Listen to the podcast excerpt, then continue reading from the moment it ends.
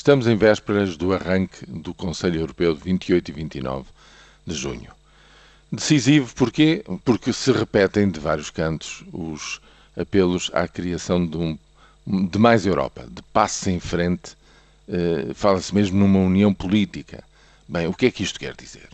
Quer dizer que para todos já é claro, com esta experiência de mais de dois anos de crise das dívidas soberanas na zona euro, de que não chega o pacto uh, orçamental que foi uh, subscrito e que está em vias de ratificação, uh, não é suficiente um compromisso daqui para a frente de uma política responsável a nível das finanças públicas, os, as medidas no, em cada um dos países de apoio à competitividade de, das economias nacionais, enfim, tudo aquilo que em maior ou menor medida, está em curso eh, nos países da zona euro.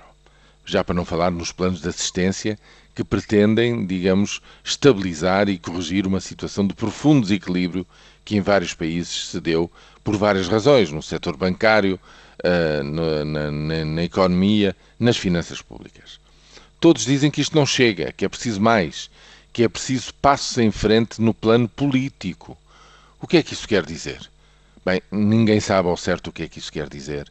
Fala-se agora uh, em duas, digamos, em duas, uh, em duas linhas de, de, de ação. Um reforço da supervisão e, portanto, do protagonismo do Banco Central Europeu sobre a banca comercial no seu conjunto, em todo o espaço europeu, e do ponto de vista, digamos, institucional, a criação da figura do Ministro das Finanças, único que teria, digamos, também ele maior protagonismo enquanto membro de um executivo europeu, digamos assim, ou um embrião de executivo europeu na política orçamental um, de, dos países da União Europeia.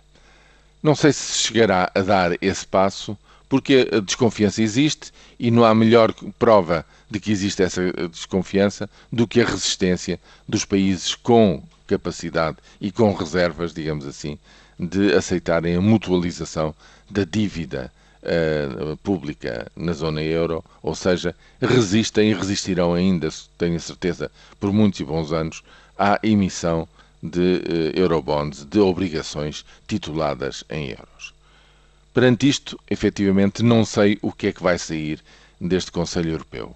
Agora que estamos numa situação, uh, no limiar de um salto qualitativo a nível político, que, a meu ver, só poderá significar a constituição de uma federação de Estados na Europa.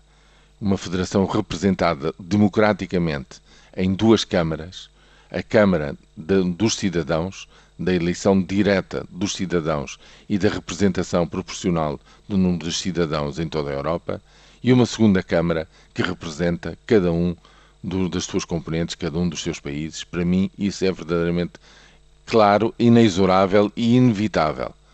Agora, não sei exatamente é quando é que isto se vai dar.